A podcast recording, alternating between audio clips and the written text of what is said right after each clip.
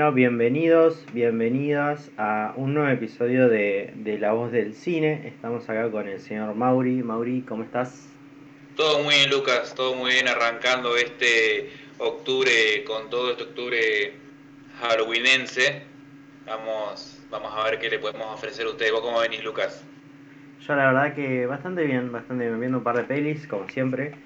Y bueno, estamos, estamos en octubre nomás. Eh, eh, estamos en el mes de terror, gran mes de terror, gran mes para ver buenas películas. Mi, no sé si mi género favorito, pero probablemente mi género favorito de, de, cine, de películas. Parece que, que, se pueden lograr muchas cosas. es un género muy, muy interesante. ¿Vos qué, qué, qué onda? ¿Cómo te llevas con, con este mes y con el género? Eh, con este mes eh, yo he intentado hacer un mes entero de películas de terror. Tengo que admitir que a la semana y media abandoné porque era demasiado para mi psiquis. Hay que admitirlo que eh, está muy bueno. hay muy buenas películas de terror por ahí, pero no hace bien verla todos los días. yo soy fanático de las películas clásicas, pero me he estado adentrando a las nuevas oleadas porque siento que hubo unos después, a partir de los 90 hasta hace unos 10 años más o menos, eh, no estaba viendo tanta buena, se había hecho medio monótono el terror y habían surgido buenas, eh, buenas cosas, no, sino como un terror entretenido, ¿no? Como eh, la de Jigsaw, de Jigsaw Games. Claro. Que fue el gran boom de películas de ese tipo que eran entretenidas más que nada, ¿no? No te, no te llenaban nada.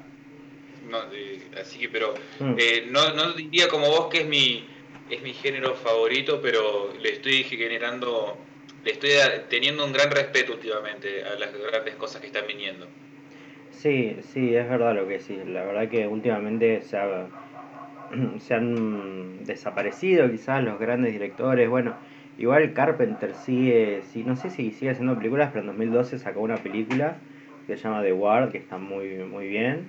Eh, después el resto, medio que, que sí, se ha, se, ha, se ha venido abajo. También se ha perdido un poco el, ese terror sucio de, de, de bueno, Halloween, de, de Scream, viste, como que ya no, no sé, como que se perdió un poco esa suciedad que tenía el terror. Eh, no vende más ese gore. Claro. son otras cosas. Claro, sí, bueno, se han puesto de así como en moda estas películas tipo El Conjuro. Ah, que a mí me gustan mucho, para mí son buenísimas, ¿eh? Pero, pero, pero no son tan, tan sucias, digamos. Pero está bien, está, está bueno también. Y, como decías vos, ahora ya están empezando a aparecer un par de, de, directores más, más de género, más interesantes, como, como el señor Robert Eggers, que vamos a hablar ahora de su película The Witch que no dijimos, pero bueno, estamos acá para hablar de, la película The Witch, la ópera prima de Robert Eggers. También, bueno, Ari Aster es un director que a mí personalmente eh, me gusta, pero no, no me gusta. Mm, no me parece que, que, sea tan, tan bueno, pero que tiene potencial. Quizás si le mete un poco más a esos, a esos guiones y deja de tener tantas incongruencias en sus películas, podría, podría levantar un poco.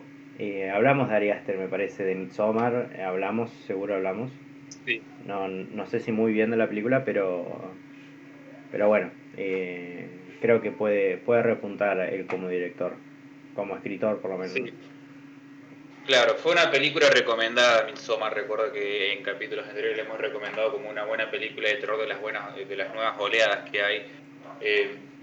Yo creo que, que sí, se están poniendo las pilas en ese sentido, ¿no? El terror hoy en día está más, está eh, más prominente lo que es eh, tirando para el lado psicológico, no tan gore como vos venías, como vos decías, ¿no? Que esa sociedad eh, ya no se ve tanto, no se ve tanto ese gore ochentoso de Darío Argento, por así decirlo. pero tenemos, tenemos cosas bastante interesantes, bastante copadas que mezclan un poquito de suciedad pero te meten ese psicológico que hoy en día van cambiando cómo eh, el terror representa los miedos de la gente, ¿no? Son más reales, más que tener monstruos que se te meten en tus sueños o huérfanos que se ahogaron en los lagos que vienen a matarte en los campamentos de verano, cosas así. Claro, también, también capaz con esto millennial que, que, que está de, de, la salud mental, viste que los millennials medio que todos se quieren matar. Venimos blanditos, venimos blanditos, eh, yo soy de otra generación, igual yo soy del 2000, ¿qué sería? Centennial, generación Z, bueno, no. Generación Z creo que es esa. Z. Así que... No, yo soy millennial, todavía estoy metido en los millennials, somos bastante adeptos a la suicidación, como dicen. claro, somos bastante sufridos con ese tema. Tenemos, y sí, muchos crecimos con ISAT a la medianoche siendo niño y, ISAT se ponía heavy, se ponía sí, intenso. Sí, por ahí lo que, no, lo que nos asustaría más a nosotros es el tema de la tecnología. Eh, la tecnología o no tener internet, ¿viste? Así que. Un Black Mirror. Black Mirror es una representación muy buena en lo que es el terror de, las tecnologías, ¿no? Yo, yo vi muy poquito Black Mirror porque vi dos capítulos que la verdad que me, traumaron. El capítulo de los pedófilos eh, me, destruyó la cabeza. No, no, pude ver más porque me pareció muy intenso. Está muy bueno, mm. pero me traumó. O sea, a mí yo igual tengo... Este sí, hay buenos, hay buenos capítulos. Eh, San Junipero me gusta. El de, el de estas chicas que se aman, que, que son viejas en realidad, pero se conectan medio por la mente, entran como una realidad virtual. Pero, pero creo que un poco como que se queja de lo que ellos mismos hacen, ¿viste? Como eh, Black Mirror se queja de la tecnología, pero ellos son la tecnología. Hicieron Bandersnatch, que es como esta cosa rara que que es un juego medio raro, bueno, etc.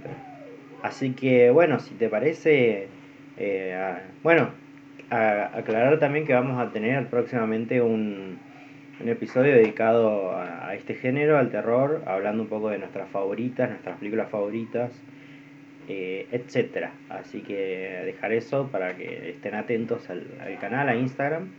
Y... Sí, vamos a hacer un Oktoberfest del terror. Nosotros vamos a iniciar nuestro propio festival terrorífico de nuestros mejores, eh, nuestras, para nuestro punto de vista, las más memorables, por así decirlo, no decir cuál es la mejor o la peor, sino esas películas de terror memorables que te quedan en el fondo de la psiquis. Sí, totalmente.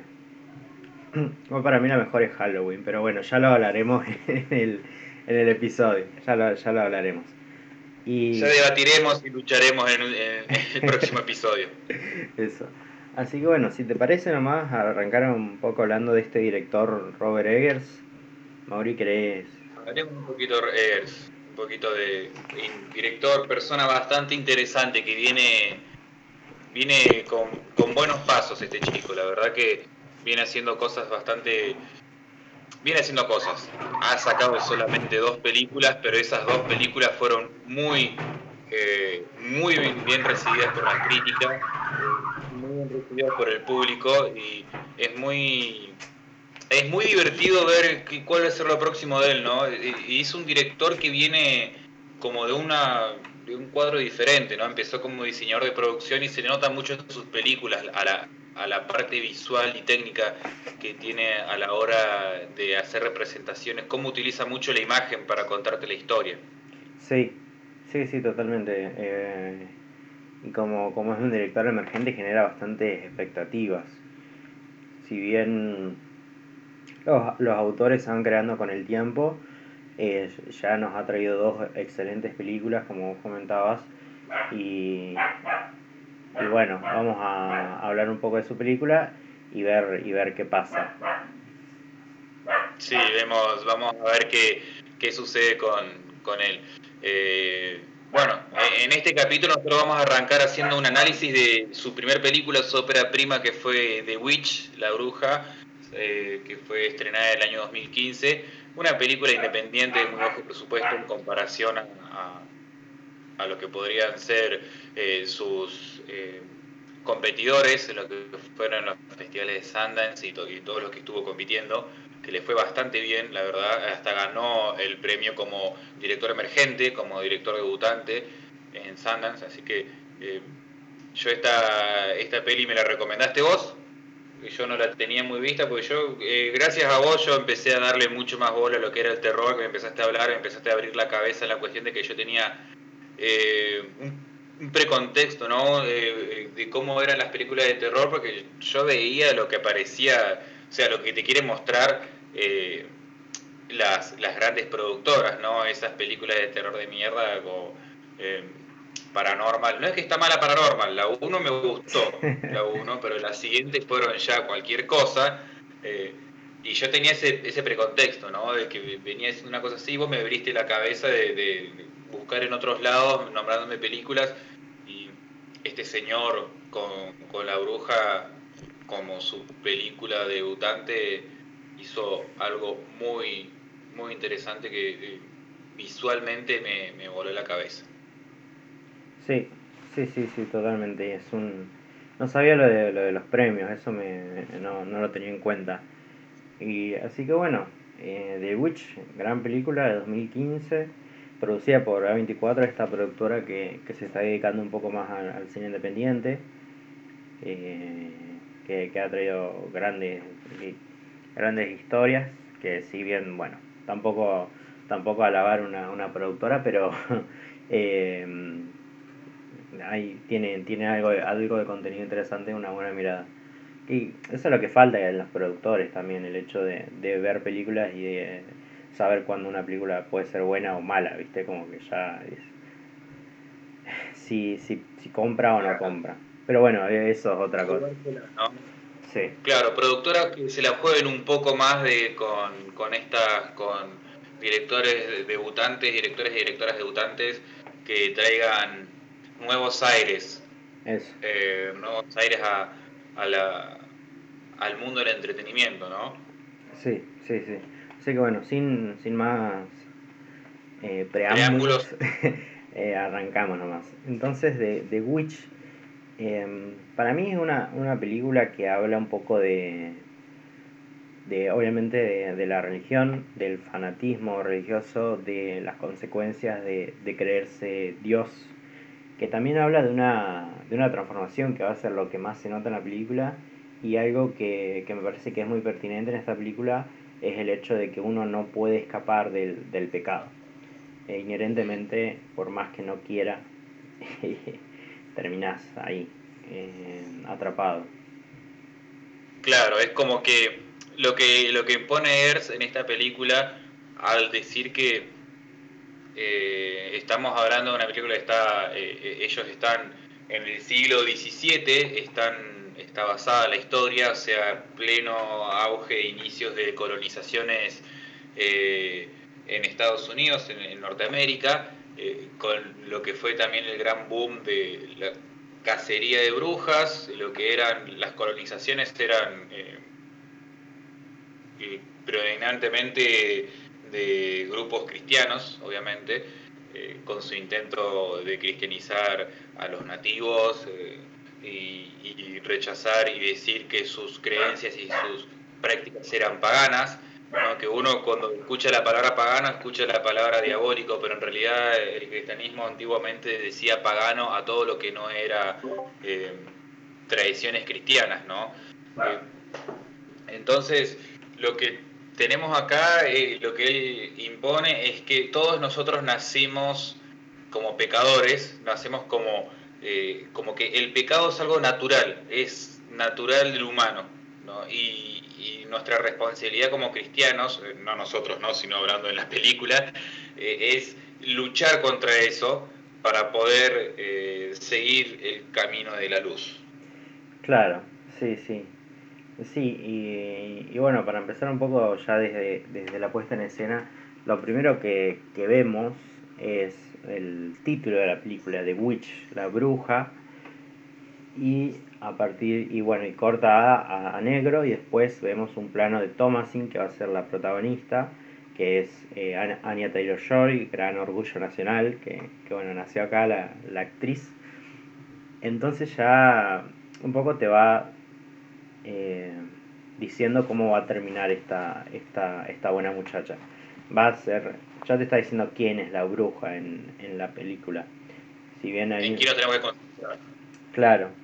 Y, y, bueno, esa escena tiene, tiene, hay cierta lejanía, ya vemos cierta lejanía entre los personajes entre los niños, entre, la entre los, claro, los niños de la familia, que son cinco o seis, está Thomasin, los gemelos, que es Mercy y Jonas, Caleb y el bebé, y Samuel. Que Samuel me parece que no está en, el, en, en la escena, pero, pero en los niños y en los padres, ¿no? Que ya, ya hay una, una diferencia, ya que los padres van a ser los creyentes, los que están más cerca de Dios, si se quiere, que después eso se va a ir transformando, ¿no? Pero, pero, pero bueno, y después los pecadores, que ya son los niños de entrada. Y también vemos como, bueno, en esta escena a ellos los echan, como que los juzgan por, por su religión, por ser tan cristianos, extremadamente cristianos, los echen de la colonia en la que están viviendo. Entonces están ahí como que lo están juzgando y no sé qué, y ahí hay varias eh, diálogos muy interesantes de el padre de la familia juzgando a los que están juzgando a él. ¿Viste? Les dice que son falsos cristianos, nosotros hemos recorrido océanos para llegar hasta acá y ustedes nos están echando por eh, propagar el cristianismo, ¿no? Y, y ya un poco eh, vemos cómo este personaje va a tener cierta prepotencia, cierto orgullo, cierta... Eh, claro, va a ser un juzgador y va a terminar eh, mal por esto, digamos, por su orgullo y por prácticamente creerse Jesús, digamos, en la película.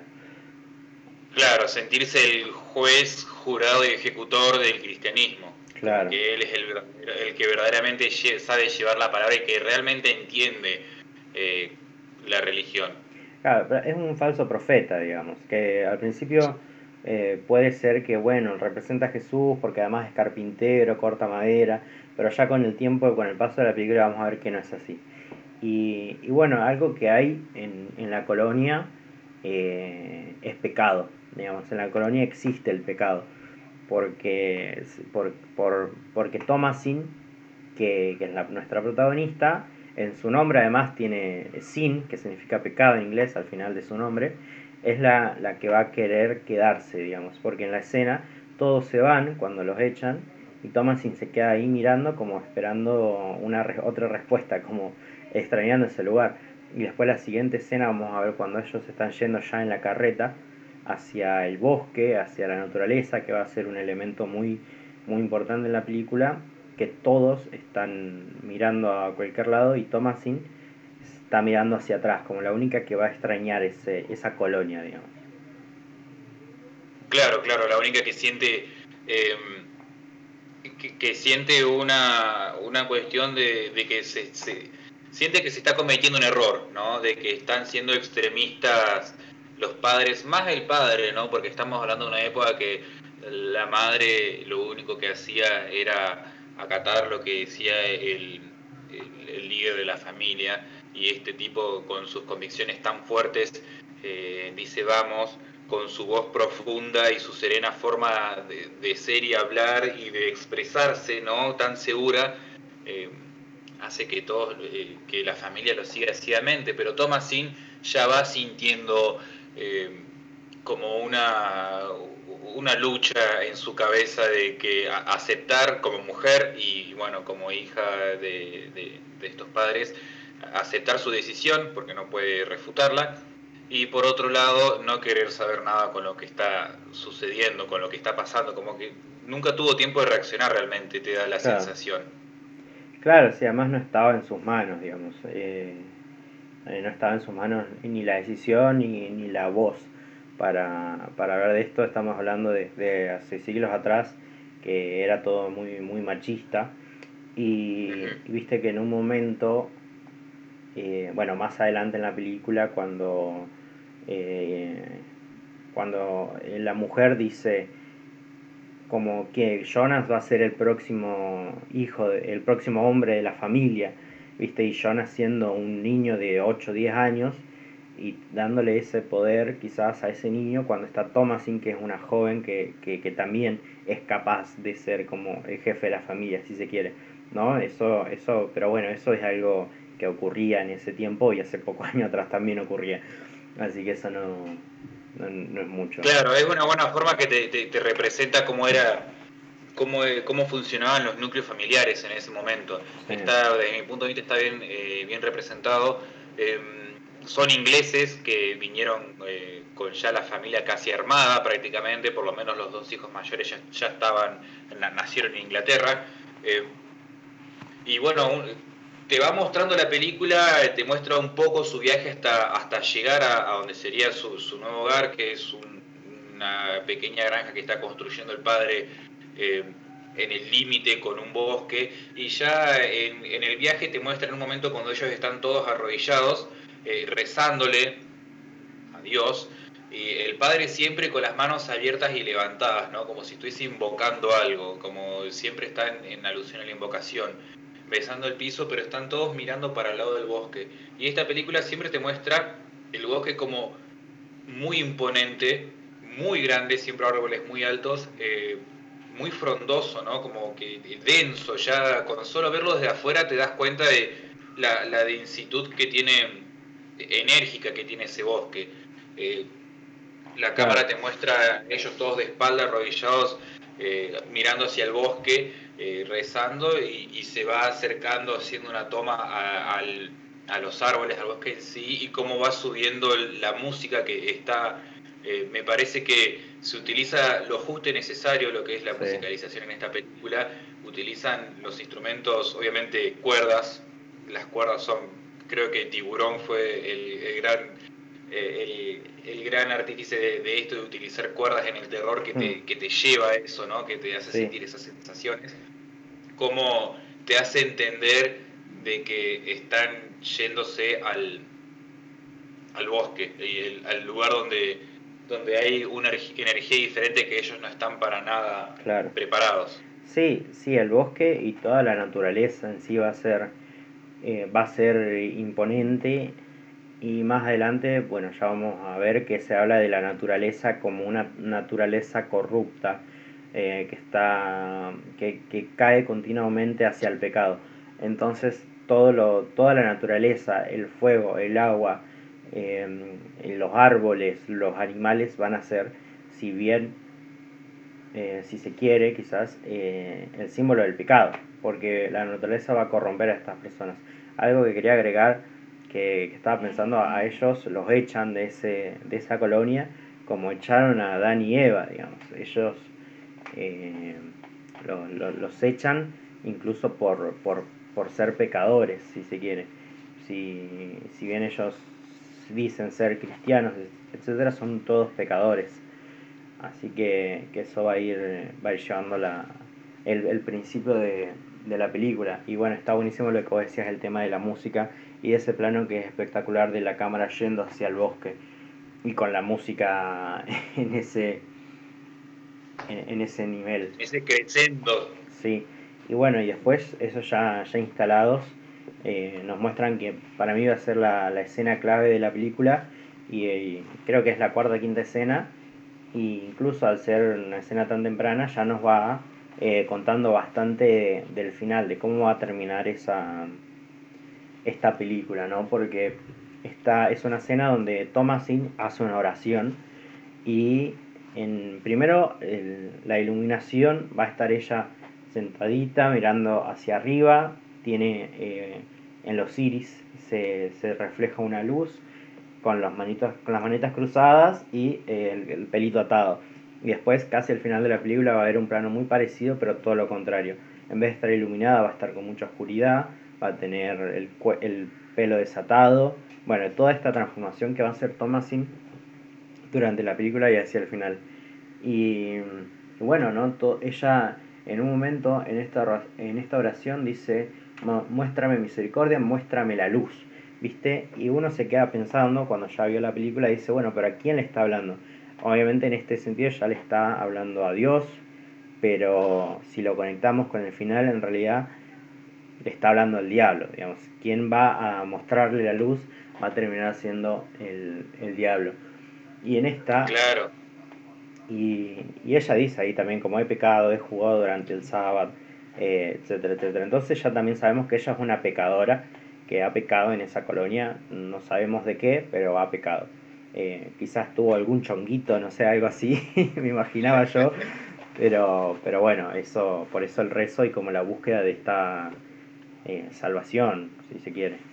Esta última salvación, claro, porque lo que ella, sí, yo desde mi punto de vista no lo sentí como un chonguito, sino lo sentí como eh, tenía eh, la cabeza tan, eh, tan lavada por los padres, por el padre, su ultra fanatismo, de que la más mínima cosa que se corría un poquito del espectro que los padres le habían enseñado, le imponían, lo sentían como pecado, ¿no? Eh, eh y ella en la oración habla de como una última salvación, ya se sentía perdida. Y todavía estamos en el principio de la película que son la, familia ultra religiosa y ella ya se sentía perdida, se sentía fuera del camino de la luz. Claro, y, hablando un poco de los nombres, que me parece interesante ya ir comentando los nombres de los, de los personajes, tenemos a al padre que se llama Will, que en inglés significa voluntad, como esta voluntad que él va a tener todo el tiempo en la película, que no va a ser suficiente porque él no va a ser Jesús, no va a igualar a Jesús. Eh, y, bueno, después está Samuel, que es el bebé, que estuve investigando y Samuel en la Biblia era como un gran profeta, como un gran portador de la palabra de, de Jesús. Y es como eh, bueno, me estoy adelantando un poco, pero quería hablar un poco de un plano especial que está durante la oración de Thomasin, que vemos en el medio a Mercy, una de las gemelas, a la derecha Catherine, que es la madre, con Samuel dándole la teta a Samuel, y a la izquierda un, uno de estos calderos, tipo de las que usan las brujas, y ella está como prendiendo unas velas y un poco el fuego va a ser como algo negativo en la película, como representante del pecado. El fuego va a estar presente eh, en las brujas primero y después en la familia se va a ir integrando este fuego como signo de, de, maldad, por lo menos yo lo interpreté así el fuego.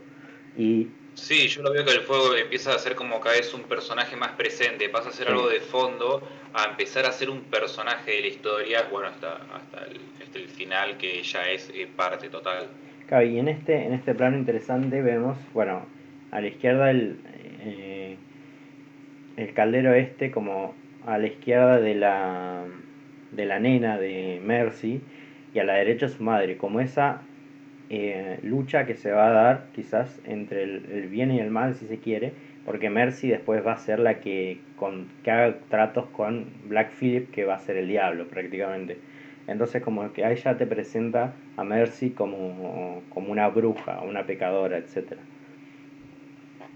Claro, que eh, se, dejaba insinuar por Black Phillip. Black Phillip, ah, hablamos de que, bueno, ellos en esta granja tenían algunos animales, unas gallinas y tenían unas cabras.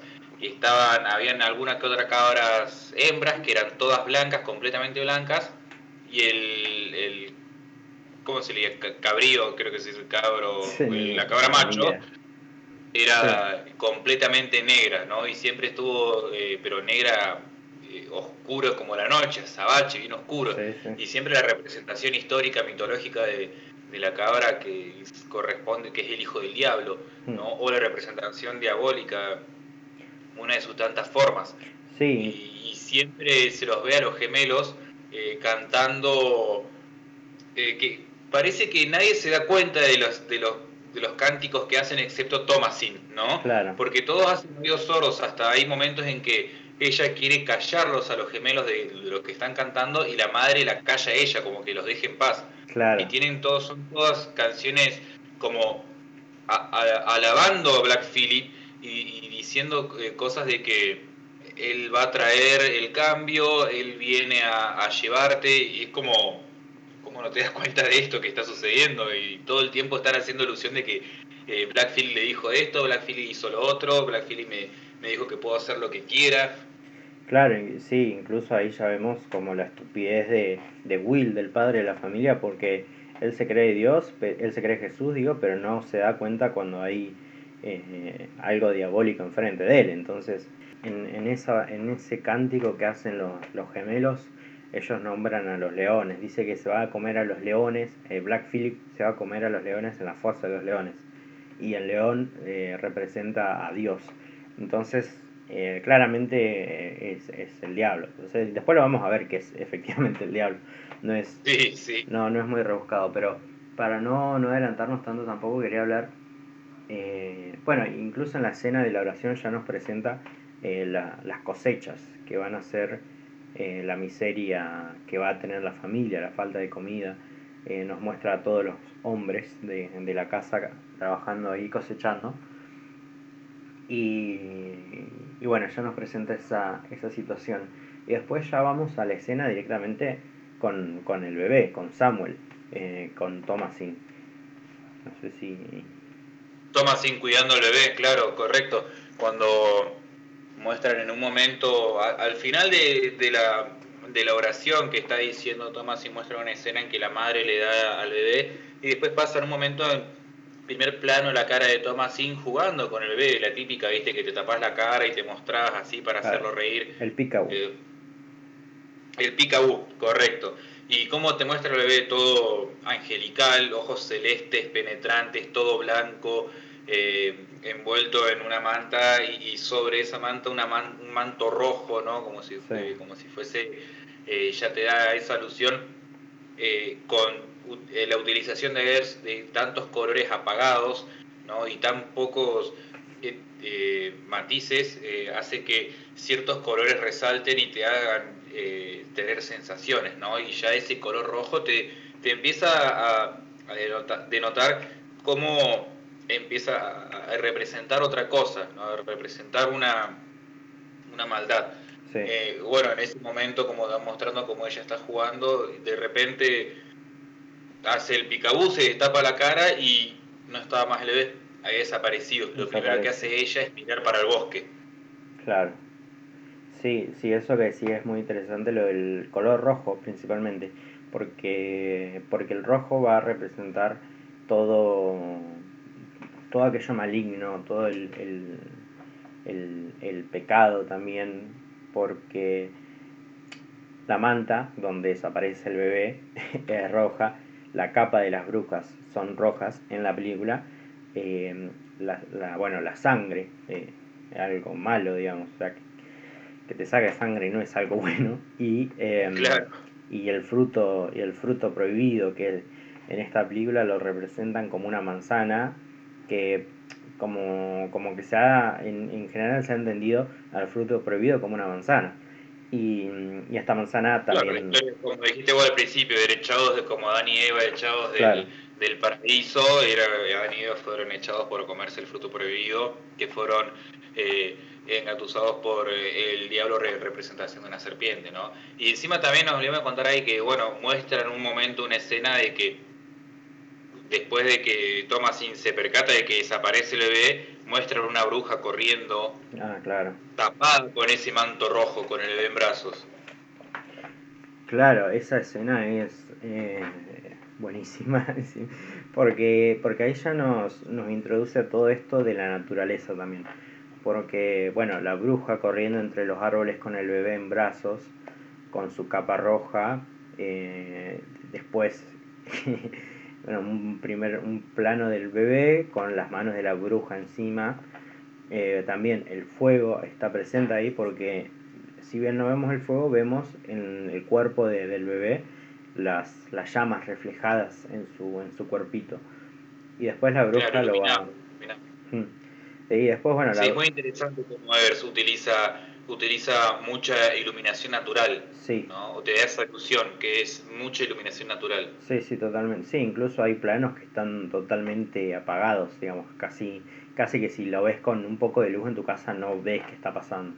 Bueno, y, bueno, la, bruja va a agarrar su, su mini primer, va a poner al bebé y lo va a prensar, eh, lo va a hacer papilla y se lo, se lo va a su sangre se lo va a poner sobre todo su cuerpo y sobre una rama que, vendría siendo las escobas de las brujas.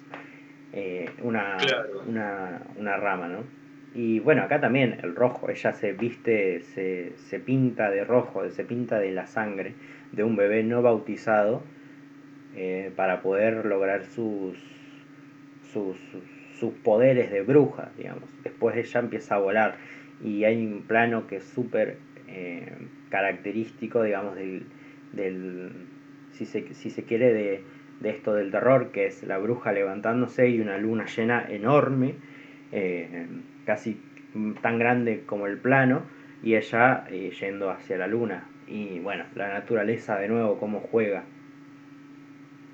Claro, te muestra esta cuestión pagana de la utilización de, sacrificios humanos para hacer eh, estas brujerías, estas, estas ¿cómo se diría? Estas cuestiones, estos regalos a la naturaleza, a la madre luna, eh, justo en noche de luna llenas, el, sacrificio de un bebé no bautizado, entonces era un bebé que no estaba, eh, no estaba protegido, entre comillas, por, por la luz y eh, por Dios. Y cómo te muestra el poder antiguo que de, las religiones paganas, ¿no? Cómo hacían estas, estas aquelarres, estas reuniones para hacer sacrificios y hacer eh, ofrendas a, la luna, a la naturaleza, siempre mostraban, no sé, vos lees un poco de lo que es la mitología antigua y siempre eran, se, se adentraban a los bosques, eh, eh, hacían una gran fogata, tiene que ser en ciertos ciclos lunares, ciertas cuestiones, ciertas, depende de lo que quieran pedir, lo que quieran obtener, lo que quieran lograr, lo que quieran agradecer tiene que ser en cierto ciclo lunar, eh, en cierto momento, en, una cierta, en un cierto lugar del bosque que tenga como su poder más concentrado. Me gusta mucho cómo este bosque lo muestran tan virgen, ¿no? Todos los lugares. No, no es como que siempre te muestran alguno que tiene como un caminito. Este bosque lo muestran bien virgen, cómo la gente se tiene que mover y entrelazar entre los árboles crecidos del lugar. Claro, sí, sí, sí, totalmente. Y bueno, y ya después pasamos a, bueno, el, contexto de que el bebé ya está perdido, eh, la familia piensa que fue un lobo y tenemos una escena donde están todos durmiendo, es medio es como que está llegando la mañana, y Caleb, el hijo del medio, eh, no del medio porque son un montón de hijos, pero... el eh, segundo, el segundo claro. en, heredar todo, ¿viste? En heredar la granja. claro. Y, Caleb un poco va a, quizás intentar eh, traer la luz de nuevo, porque lo vemos a él despierto mientras todos están durmiendo y él abre una ventana y entra mucha luz. Está todo oscuro, él abre la ventana y entra mucha luz. Es como que él quiere que esa luz entre, él busca que esa luz entre a la casa y a sus, y a sus hermanos. Y en ese momento eh, que bueno, después va a ser el único que se va a salvar, si se quiere. El único que va a estar libre de pecado va a ser, va a ser él. Y mm, en esta escena también están, está Thomasin durmiendo y está teniendo como una pesadilla. Pesadilla que también si más adelante va a hablar sobre, eh, sobre esta pesadilla, que bueno, después lo vamos a hablar y, y Caleb le mira las tetas a, su hermana, Thomas, y, bueno, el, pecado está de nuevo presente, eh, la lujuria, ¿no? Claro.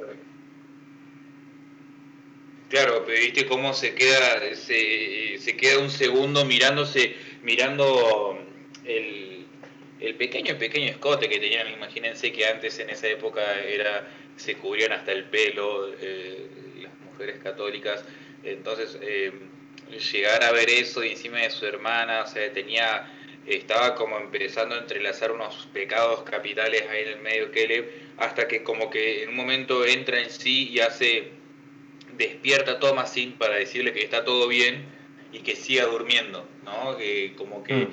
eh, sale de esa actitud pecadora, esa actitud de, en realidad de como decíamos, ¿no? De la naturaleza del pecador, más que era una naturaleza del pecador, la curiosidad de un niño que estaba entrando en una eh, preadolescencia, estaba, estaba preadolescente, entonces era la curiosidad, más que nada. Claro, sí, sí, sí, encima en esa escena ya vemos eh, choclos colgados, eh, podridos. Entonces ya en la película nos presenta la miseria de, de ese lugar y, bueno, un problema que va a ser eh, grande, digamos, en, para la familia, el tema de no tener comida, que va a llevar a, a, pecar al padre, a Will, el supuesto Jesús. Em, claro. Se viene una buena escena ahora, ¿no? Con Caleb y el padre después de eso, que Caleb sale de la casa en silencio, encuentra el padre arrodillado en, las plantaciones, eh, como en una posición de, se podría decir rezando, pero está con las manos abajo, ¿no? Como siempre se mostraba él a la hora de rezar con sus familiares, siempre con las manos en alto, como tratando de, recibir esa, esa, iluminación y ese poder que él quería, quería tener. Y tratando de, buscar fuerzas y no, no ser derrotado por... Él dice, no nos va a derrotar, le vamos a ganar a este bosque, le vamos a ganar a la naturaleza, a este lugar, eh, vamos a vamos a sobrevivir a esta nueva miseria. Eh, tiene que ver ¿no? con lo que vos decías, la cuestión de eh, las plantaciones, que ya venía todo mal, muestran desde el principio que está bastante jodido el tema de cómo la están sufriendo, cómo tienen muy poca comida y bueno, esta nueva tragedia que es la desaparición de Samuel. Claro, sí, sí, sí, y ahí bueno, ya vamos a tener esta escena donde antes va, va a haber una, una pequeña escena de Thomas así levantándose y, yendo hacia alguna parte de la casa y ya están los dos gemelos jugando con, con una vela, parece que no se entiende bien, y la madre rezando. Y, eh, es un plano subjetivo de Thomas viendo como la madre reza, que es un plano donde, donde está muy encerrada la madre, de que se ve solo la cara y tiene como las cortinas o las puertas. Em, y ella está pidiendo como esto, está diciéndole a Dios, está rezando, le dice, no dejes que la serpiente se me acerque cuando cambia de apariencia. Y le dice como, demuéstrame que eres, que yo soy tu hija, que no sé qué, esto del hijo de, ser hijo de Dios, que después, bueno, el Padre también va a ser hijo de Dios, va a intentar ser el hijo de Dios, que es Jesús, y, lo de la apariencia, ¿no? La de la, lo de la serpiente cambiando de apariencia va a estar muy presente en toda la película. Los cambios de apariencia van a estar en, casi todos los personajes, diría. Eh, así que bueno, sí, eso podríamos ir hablando ya más, más adelante y seguir con la escena de de Caleb con su padre ya en el en el bosque, tienen como una, una pequeña conversación ahí. Claro, ¿no? Que el padre le dice que, lo, de llevarlo a Caleb al bosque y Caleb le dice, pero eh, nosotros tenemos prohibido entrar ahí, eh, hablando de nosotros los, los hijos, y el padre dice, vení que necesito ayuda, eh, como, no, como las cosechas no son suficientes para pasar este invierno, la naturaleza no va a ganar, así que tenemos que no podemos cosechar nuestra comida, así que vamos a ir a cazarla. Entonces lo lleva al, al bosque, a este lugar eh, completamente prohibido y que lo tenían al lado encima. Claro, sí, también eh, la naturaleza va a, terminar corrompiendo a, a estos personajes, porque Will, el padre, va a tener que sacrificar su santidad, si uno quiere ponerlo de esa manera, para la, la necesidad humana de, de, comer, digamos, que es lo que van a hacer al bosque. Eh, ese sacrificio que, que, tiene que hacer el de, de, de, estar del lado de Dios y meterse a un bosque, el, que es el centro del pecado, y llevar a uno de sus hijos. Un poco ya vemos esto de la apariencia, ¿no? Porque él va a ser la serpiente que va a llevar a su hijo a pecar, va a introducirlo a ese camino pecaminoso. Entonces, eh, el falso profeta y la, el cambio de apariencia. Y en esta escena que... Claro, en el lugar prohibido. Esta escena, vos estás a decir, eh, tiene... Eh, te, impone bastante bien lo que es la cuestión de, de, cómo era la educación del padre hacia sus hijos en lo que era la, la, cuestión religiosa, cómo lo sentía, ¿no? Cómo habla de que los niños eh, nacemos pecadores, somos pecadores de inicio, somos eh, nosotros pecamos y las, las preguntas del niño no diciendo, pero ¿por qué nosotros nacemos pecadores? ¿Qué hicimos nosotros para, por qué nacer ya es un pecado? ¿no? Como todo el tiempo se está em, haciendo preguntas sensatas en la cabeza ante la religión. Sí. ¿Qué es el bien y qué es el mal? Sí, también podemos hablar un poco del miedo que genera la, la religión en cuanto a eso, de, de, tener que ser totalmente devoto, porque si no te vas a ir al infierno, es algo que se plantea en la película, digamos, eh, está esta situación.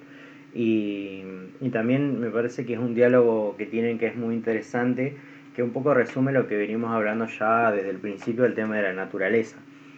Ellos eh, le pregunta el padre al hijo, bueno, ¿y cuál es tu, tu naturaleza corrupta? Y el niño contesta, mi naturaleza corrupta se, es, eh, es sin gracia, de, sin gracia hablando de, la gracia de Dios, es sin gracia y cae continuamente ante el pecado. Entonces está hablando ya de, bueno, y también habla de esto que vos decís, de que Adán le pasó el pecado a él, entonces por eso él tiene que, que, que ser devoto para no tener ese pecado encima, por más que ya eh, de nacimiento eh, nacen con pecado, digamos, lo que dicen en, en la escena esta. Entonces ya habla de la naturaleza como algo corrompido por el pecado también. Y, bueno, resume lo que veníamos hablando y lo que vamos a seguir viendo con el tema de, de la naturaleza en esta película. Sí, la, naturaleza, la, naturaleza eh, humana y la naturaleza en sí de, de, de, del ambiente, ¿no? Como eh, te muestra eso y en un momento el, el niño, el Caleb le pregunta al padre, a Will, eh, si eh, siguiendo al pie de la letra todas estas normas y todas estas leyes y, y el, camino de la luz va a lograr un, lugar en el, cielo y el padre le dice, nadie te puede asegurar eso, lo único que tienes que hacer es confiar y tener fe de que haciendo todas estas cosas bien vas a poder tener un lugar o no. Nadie te puede asegurar si puedes estar en el cielo o el infierno. Toda esta, con toda esta eh, cuestionamiento que trae Caleb es en cuestión de preguntándole, Samuel está eh, en el cielo o en el infierno, porque él es un pecador en, en cuestión, claro. o sea, él llega a ese, a ese resultado en toda la charla que tiene con el padre en el camino en el bosque, ¿no? Claro, y también le dice como, bueno, Dios sabe quién era bueno y quién era malo. Eh, entonces como súper complejo. Y que después... Sí, al fin, no como que ¿Cómo, ¿Cómo, es la cosa? ¿Cómo es el, el, chiste? ¿Por qué tiene que ser tan en, entrelazado y encrucijado el tema del camino al claro. cielo?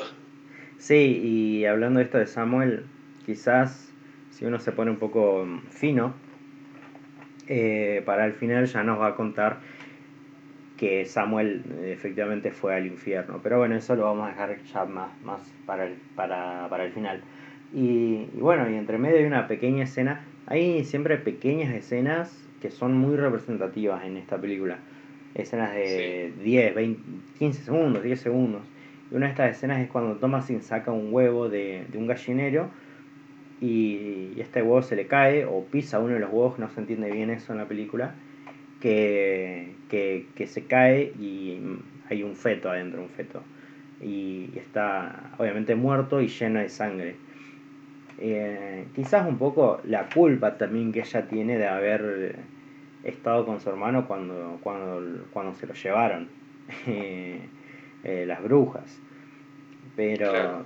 pero bueno, también ya va a traer esta idea de, de que el, el, pecado ya está ahí, ya está en la puerta de tu casa, donde vos crías tu comida. Eh, también eso, la comida eh, está, está sí, sí, es, envenenada, o sea, no envenenada realmente, sino como, eh, como la comida va a ser... Espiritualmente, claro. ¿no? Claro. Eh, eh, sí, y, y, después de eso vemos la primer eh, representación que tienen de, de un encuentro con el diablo o alguno de sus demonios, ¿no? Cuando se encuentra el padre Will y Caleb en el medio del bosque con el conejo. Claro. Que se los queda mirando el conejo, en vez de ir salir corriendo al ver a estas dos personas extrañas, se los queda mirando fijamente y el padre aprovecha intentando eh, dispararle para cazarlo y cuando dispara el, el, el mosquete, este eh, explota mal, por así decirlo. Si alguno conoce los mecanismos de los mosquetes como eran antes, tenían un, un, disparador en la parte de arriba que tenía, venía con un chispero, se le ponía pólvora ahí y eso hacía una explosión que hacía alargar el, el perdigón, ¿no? una mínima explicación de eso. En ese momento cuando él dispara se le explota en la cara eh, ese, esa chispa y esa pólvora a Will cuando intentaba matar a este conejo que se los quedó mirando fijamente, ¿no? sin ningún sí. miedo, sin ninguna ningún eh, con mucha convicción, ¿no? Seguro de que ellos eran los, los intrusos en ese lugar. Sí, es muy desafiante y, y bueno, esto, el, poder que tiene este demonio por sobre el Will, por sobre el padre de la familia, digamos, es un pelotudo el chabón, eh, porque no tiene, no, tiene, no tiene poder real, no tiene poder espiritual real como para controlar la situación y, esto le viene en contra de, de creerse que sí tiene, que se la tiene y no la tiene, porque un conejito que si bien eh, hablamos de que representa quizás a uno de los demonios inferior al diablo, em, está ahí y, y, con solo mirarlo ya se descontrola todo. Em, incluso, incluso esta diferencia, ¿no? Porque el padre em, quiere matar al conejo y el conejo no se lo deja y Thomas no quiere matar a, ese, a ese bebé, a ese feto, digamos, que es del, del huevo, y lo termina matando como accidentalmente. Eh, un poco la, la, bueno, y también la culpa que ella siente por haber eh, extraviado a su hermanito. Claro, ¿no? la, culpa que traía de que en, bajo su cuidado eh, Samuel se había perdido. Después, bueno, una vez que vuelven, que vuelven Will y Caleb del bosque, la, madre sale de la cabaña muy preocupada preguntándole dónde estaban, qué estaban haciendo, y Caleb hace, tiene una mentira eh, mal dicho, como se viene como se dice, ¿no? Una mentira blanca, mm. que le miente a la madre para que eh, no quede mal parado el padre y él, de que él había visto en el valle, o sea, fuera de los límites del bosque, eh, había querido ver un árbol de manzanas y entonces le pidió al padre que lo acompañe y fueron en secreto para este, llevarle un, una sorpresa a la madre eh, de manzanas. Claro. Em, y, en ese momento como que la madre tiene como una misericordia, una misericordia ¿no? En la, en la cuestión de, de, de, como que nunca más, nunca más se alejen ni aunque sea el valle, por más que quieran traerme estas hermosas sorpresas. Claro, y también ya tenemos el tema de las manzanas, que es el pecado. Digamos, lo que ve, el, lo que inconscientemente pide el niño es, pecar. Este joven eh, es pecar. Digamos, eh, claramente la película plantea, tiene una mirada por sobre el pecado como una necesidad básica del ser humano. Claro, algo natural. Algo, que tenemos todos, que algo que es, nuestro, ¿no? Y, en base a... Eh, los grandes representantes religiosos pecan y siguen pecando en, pequeñeces. Claro. Eh, bueno, siempre están buscando el, perdón y la, y la, salvación por más que sigan pecando, esa cuestión rara que tienen. Hmm. Claro, sí. Esa salvación. Sí, y, bueno, ahí ya vemos a Black Phillip, esta cabra negra con cuernos gigantes eh, y los gemelos que están cantándole, lo que hablábamos al principio, de cómo le cantaban a, este, a esta cabra que representa al diablo, y cómo todos ignoran esto. y encima, encima la, la, madre, Catherine, le echa la culpa a Thomas, como si ella tuviera algo que ver. ¿Viste? Le dije, no, te dije que, que, que no los dejes jugar con la cabra, que no sé qué pero está haciendo, está quedando ciega enfrente a lo que está ocurriendo realmente con, con sus gemelos. Así que, bueno, los dos, digamos, y hay, hay cierta lucha, si se quiere, entre William, que lo agarra de los cuernos a esta cabra y la encierra, como, como, como que tiene, eh, no sé si cierto poder por sobre este diablo, digamos. Porque no... Claro, esta pequeña demostración de la lucha entre bien y el mal, ¿no? Claro. Sí, y por ahí creo que hay una, una pequeña escena de, del padre de unos 10 segundos cortando madera, eh, ya intentando, intentando como demostrar ser, ser Jesús, ser Dios, que lo cual no lo, no lo va a lograr. Ah, así que bueno, y, después ya entramos a, a, una de las escenas que, de las escenas que para mí es de las más icónicas de la película, de las que más eh, cosas hay para, para charlar, que es la escena de, del río, cuando Thomasin ya está lavando está lavando la ropa con, con, el agua del arroyo. Otra vez la naturaleza, si bien en los planos vemos que, mm, que Thomasin está como un costado y el arroyo a su izquierda y el bosque detrás. Eh, ya este avecinamiento de, de la naturaleza por, por sobre los personajes de la película. Claro, ¿no? Es, cada, vez, eh, cada vez muestra esta película, te va mostrando, te va haciendo ciertas tomas que te demuestran que está el bosque cada vez más arriba de ellos, más arriba de, su territorio, de su terreno, de donde ellos se creen que se encuentran a salvo. Y bueno, muestran a, a, Thomasin ahí lavando la ropa y cae Caleb que fue a buscar agua. Otra vez tiene esta, este, esta intención de este mini ataque de lujuria sobre eh, verle de, nuevo el escote, eh, verle las tetas a, la hermana, y ella eh, lo ve, pero no, no, no, ve y entiende eso, sino como que lo ve que él está perturbado por algo, y él venía perturbado por la charla que acaba de tener con su padre en el mm. bosque, ¿no? Lo que estaba sintiendo, él se sentía perturbado por que él se sentía un pecado con patas y el remordimiento de que su hermanito eh, seguramente se encontraba en el infierno. Claro, y, en esta escena también toma sin, como su hermano no le da bola, eh, ella le tira agua así como jugando, eh, y, él le, y él le dice stop it, como pará. Y, bueno, acá vemos también como ella le tira agua, le, le tira pecado, digamos, como le tira naturaleza en la cara y el otro no quiere aceptar ese pecado quizás. Y después ya aparece Mercy, la pequeña Mercy, eh, imitando una bruja, ¿viste? Tiene, tiene su, un, árbol, una, rama entre sus piernas y salta eh, haciéndose la bruja. Soy la bruja de, de los bosques, que no sé qué, que bla, bla, bla. Y, en esta escena, eh, bueno, Thomasin le dice como Sí, en realidad sí Samuel se lo llevó una bruja y esa bruja fui yo.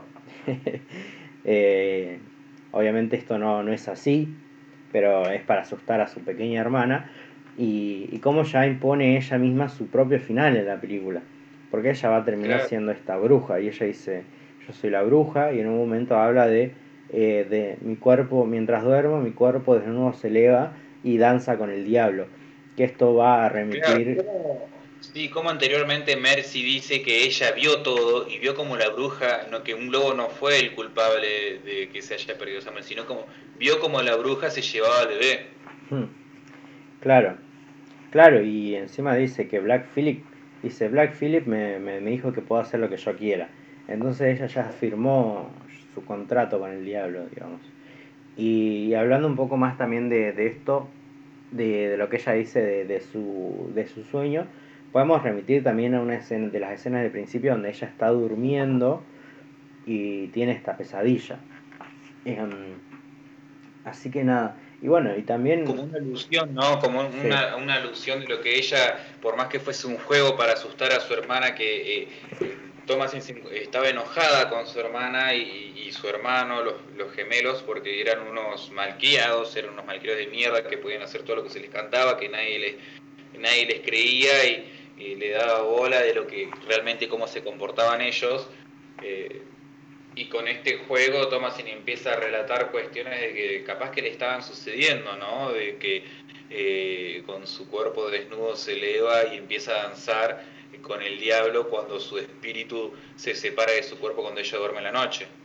Claro, sí, sí, totalmente eso, eso, eso mismo. Y, y también Thomasin dice, sí, yo hice un trato con el diablo, ya firmé el libro esto también va a remitir al final, porque en el final ella va a firmar ese libro con, con el diablo. Así que bueno, están como todo, como que está el, final en esta escena, está totalmente incrustado y, y, bueno, ella misma, si se quiere, va a ir cavando su, su propia tumba, que después vamos a debatir si es realmente una tumba o es más una salvación, una liberación para ella pasarse al, al otro lado. Yo te digo que ahora yo firmaría el libro. como, como te muestra la película las dos cuestiones, no, yo me tiraría para el lado de firmar el libro, la verdad que te firmo el libro. Ahí perdés menos de lo que perdés tratando de seguir el camino de la luz, hermano. Claro. Así que, que bueno, ya, ya vamos a la escena de la cena. que, que bueno, que es una escena un poco misteriosa, porque ya están todos sentados por comer, de nuevo las luces de las velas que, que, van a, representar de nuevo el fuego, y ellos por comer y el padre tiene como una oración, no me acuerdo si la oración es al principio o al final, pero... Pero da como las gracias. Claro, y, y en un momento dice que, que, va a ser clave para la película, eh, debemos encontrar la luz en nuestra oscuridad que es lo que van a intentar hacer los personajes ya desde un principio. Y hablando de esto, también es muy interesante cómo la película se va a ir oscureciendo poco a poco, que no sé si lo llegamos a remarcar antes, pero los primeros planos son súper claritos y ya a, a, partir de la mitad de la película hacia adelante, o quizás un poco antes de la mitad, todas las escenas, todos los planos van a ser más oscuros, cada vez más oscuros, hasta llegar a, a la negritud casi parcial de, de, de, del cuadro. Sí, es correcto, ¿no? Como decimos, cómo, cómo empieza a ser personaje de lo que es la, iluminación tan natural que utiliza y cómo empieza a mostrar eso de que cada vez la oscuridad del bosque que eh, te van mostrando escenas y escenas. Hay una escena de, que muestra desde afuera la cabaña de esa escena que prácticamente el bosque encima muestra en la cabaña muy chiquitita al lado de árboles muy altos, bosque muy alto, muy antiguo, que por decirte miles de años. Claro. Em, cómo se está comiendo cada vez más a, su terreno, ¿no? Cómo los está invadiendo lentamente eh, cada vez que ellos se van corrompiendo más. Eh, en, esta, en esta escena, bueno, te muestran cuando el padre está haciendo la oración, otra vez de nuevo con las manos extendidas hacia arriba, como buscando iluminación en, este, en esta situación tan oscura, cómo se reparten la poca comida que tienen entre ellos y empiezan a mostrarte eh, ya más eh, explícitamente el resentimiento que tiene Catherine, la madre, eh, con Thomasin por lo que había sucedido con, con Samuel, ¿no? con la pérdida de Samuel. y ya empieza a tener un resentimiento como que, es lo que no, no le está cabiendo más esta mina, no le cabe más la hija. Claro. Una escena con cuestión de, de, una copa de plata que tenía, una copa de vino de plata que era el padre de Catherine, que anteriormente el Will le había comentado a Caleb que él había vendido esa copa para poder comprar trampas eh, para empezar a cazar su comida, ya que no estaba funcionando lo que era cosechar. Y en vez del padre saltar y decir la verdad, se queda callado y lo único que hace es callar a la madre diciéndole, eh, te está diciendo que Thomasin no lo tomó, te está diciendo que ella no sé dónde está, déjala tranquila, ¿no? Eh, en vez de imponerse deja que este resentimiento y este, esta fricción crezca, eh, crezca sin ningún freno con la verdad, ¿no? como él, él eh, promovía.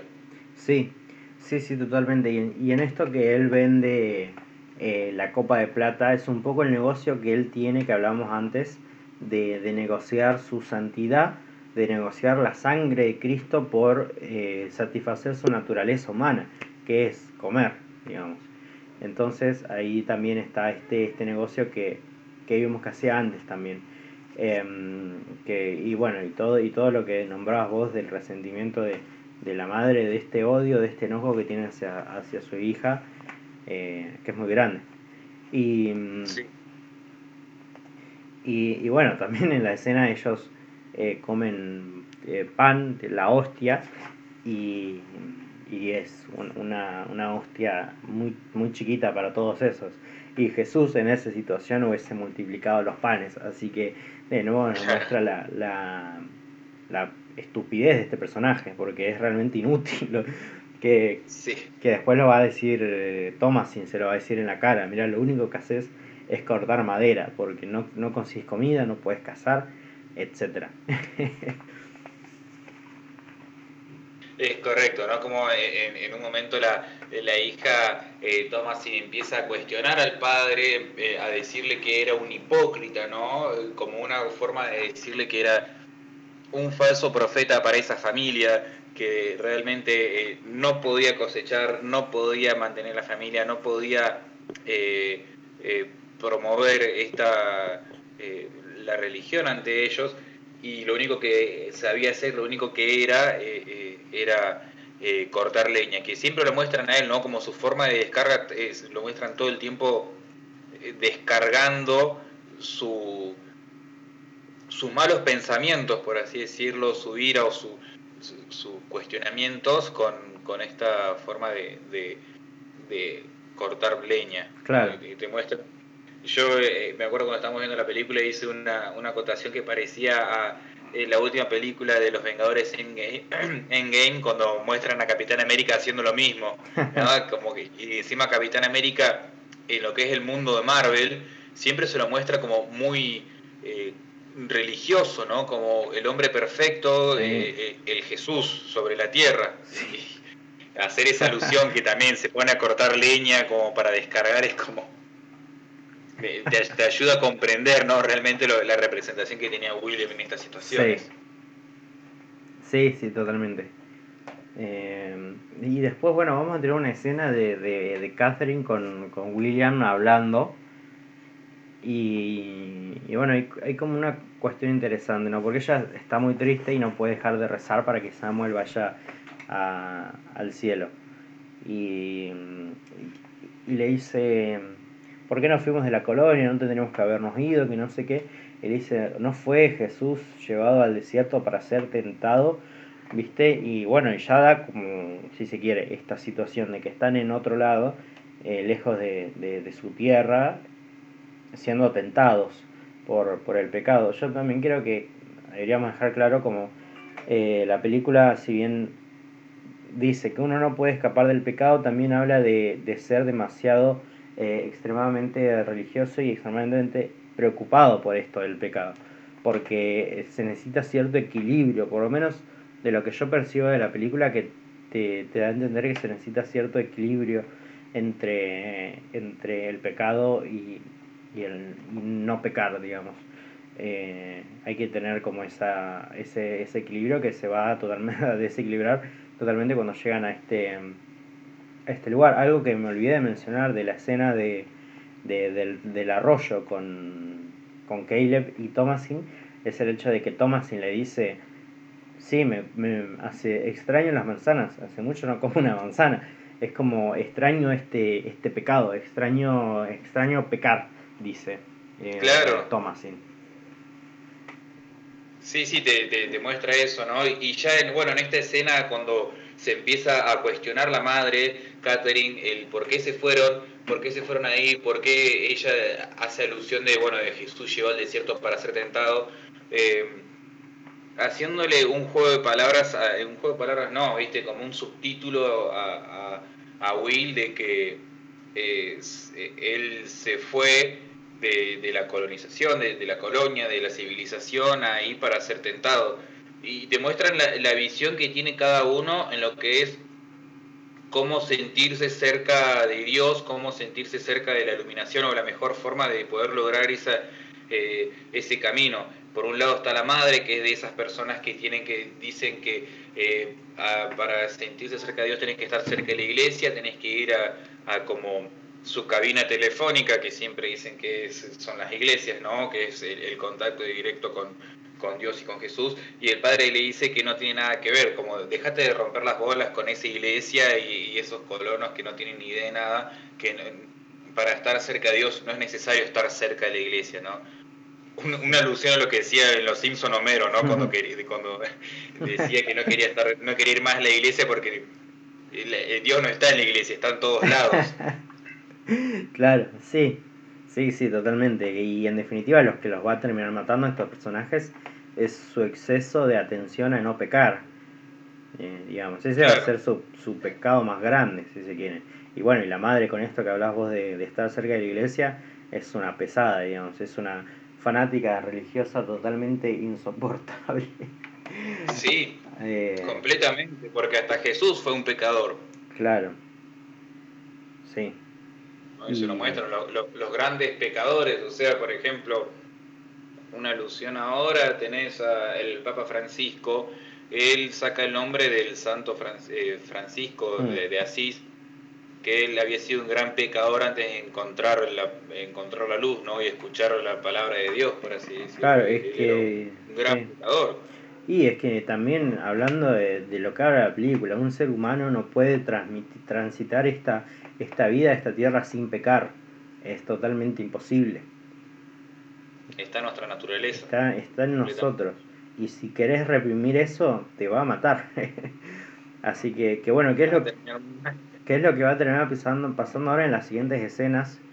Eh, que, eh, bueno, Caleb con su hermana Thomas van a ir a buscar esta van a ir a buscar manzanas al bosque y van los dos juntos y Thomasin va en su caballo y en un momento ahí está el perro también, Fowler, que, en realidad no va a tener mucha importancia en la película. Em, y bueno, y llega este, este momento en el que están en el bosque y se cruzan con el conejo. Y cuando se cruzan el conejo, los dos animales, el, caballo y el perro Fowler, se van a volver locos. Y, con la presencia del conejo. Y, y, el caballo va a terminar tirando a, a Thomasin de, de su, de su regazo. Em, digamos, como el poco control que tiene Thomasin en, en frente a la naturaleza, al, animal. Claro, en ese momento muestran, bueno, como el Fowler sale corriendo intentando de cazar este conejo, Caleb sale atrás buscando el perro hmm. y Thomasin queda, bueno, tendía en el piso inconsciente después de haber caído de, de, este caballo, que era, bueno, un caballo muy grande, la verdad. Eh, y eh, bueno, después pasa a la escena de, la desesperación de los padres gritando desde, eh, sin querer entrar al bosque, pero gritando desde, los límites del bosque los nombres de los dos, no sabiendo qué está pasando, ya oscureciendo de nuevo. La escena empieza cuando está amaneciendo y la muestran de nuevo una vez que, que despierta Thomasin de nuevo de, su inconsciencia, como los padres están buscando eh, ya casi en la oscuridad eh, eh, y ella entra en sí tratando, con, el miedo encima, tratando de, volver al sonido de la voz de su padre. Y por otro lado te muestran a Caleb, a Caleb que se perdió tratando de buscar al, a, Fowler y se encuentra con el conejo nuevo y lo empieza a seguir, ¿no? Como si fuese una alusión a lo que era Alicia en el País de las Maravillas, ¿no? De, Alicia siguiendo el conejo en el bosque. Y eh, esta desesperación por, por seguir al, al, conejo y se encuentra de repente con Fowler vivo y con todas sus tripas afuera. Claro. Claro. Y, ahí tenemos, eh, bueno, una escena muy fuerte que es eh, cómo Caleb se encuentra con la bruja. y llega a un lugar donde hay como una cabaña muy antigua que está como eh, sobresaliendo de, un costado de una piedra. Y él como eh, con mucho miedo, anteriormente me olvidé contar que mientras estaba corriendo por el bosque empieza a, a, decir oraciones, ¿no? A, decir oraciones religiosas para tratar de, de cubrir ese ese miedo que le, que le imponía la situación, que le imponía la presencia del bosque. Sí, sí, sí, sí. Sí, llegamos a esta escena que, que es, clave también en la película, que es cuando Caleb se encuentra en un momento en el bosque con una casita, eh, una casita que tiene mucho, mucha, mucho musgo, mucho verde, y de, esta casita sale una, una, una, una señorita muy bella con un escote muy marcado que, y con una capa roja, que bueno, es claramente una bruja. Pero Caleb, eh, tentado ¿no? por esa lujuria, por ese deseo sexual que tienen los adolescentes, preadolescentes, que todos tuvimos, eh, lo, lo, termina de, de, de, comprar. Y él, sin, sin pensarlo mucho, aunque se lo ve como compungido, termina como accediendo a darle un beso a esta muchacha y cuando, cuando vemos que la mano de la muchacha es la mano de una vieja. Eh, Entonces, bueno, en esta escena creo que se resume un poco también el tema del pecado que hablamos hace un rato. Si vos reprimís tus pecados, te van a salir por las orejas. Si vos reprimís tu deseo, tu deseo sexual, te va a salir por, por otro lado y va a ser mucho peor. Eh, no, está, no está bueno reprimir esos sentimientos, esas necesidades humanas. Es, viste, cuando estás haciendo una dieta y decís, bueno, no, no me voy a comer este pancito porque me va a hacer mal. Y a la semana decís, ya fue, y te comes eh, una tira de pan con manteca y ya está, cagaste, ¿viste? Como no hay que reprimir esa claro, Claro, Sí, es como que te... Eh, o sea, es como una de, una de las de las enseñanzas que te deja esta película es no, no reprimir tus, tu naturaleza, o sea, dentro de, los parámetros de, un buen ser humano, Claro, eh, no, reprimir tu naturaleza, ¿no? no reprimir tu, tu, intriga, tu, curiosidad, tus deseos, no por solamente seguir eh, ciegamente una palabra que posiblemente te salve. Claro, porque además estamos hablando de, de, personas totalmente aisladas de la comunidad, de cualquier comunidad, y su y el, y el único acercamiento sexual que tiene Caleb es hacia su hermana digamos, es algo horrible. eh, como, los padres terminan llevando a Caleb a ese lugar de estar totalmente alejado de, cualquier otra mujer a la que él se pueda sentir atraído y tener sentir esta, no, no, no sé si atracción, pero quizás curiosidad por eh, los pechos de su hermana, digamos, es su hermana. Entonces es algo que generan los padres en ese sentido. Y así que bueno, y después ya va, ya va a aparecer este bueno, Thomas van a estar... Em, eh, Thomasin va a la, a la, granja a encerrar a las cabras y en, y en ese lugar se encuentra al conejo de nuevo. Y, y, bien termina esta escena, ya aparece, aparece Caleb, ¿no? Todo sin ropas y, y pálido, totalmente pálido bajo la lluvia. ya, bueno, te muestra esa, esa situación de lo que es el conejo adentro del corral de las cabras. Es como diciendo, el diablo ya está acá. El diablo llegó, entró a nuestro territorio. O sea, el bosque ya está arriba nuestro. Ah. Sí, sí, sí, totalmente. Es, es eso mismo. Y, y, bueno, ya llegamos como una de las escenas también más fuertes de la película. Que es eh, la muerte de, de Caleb.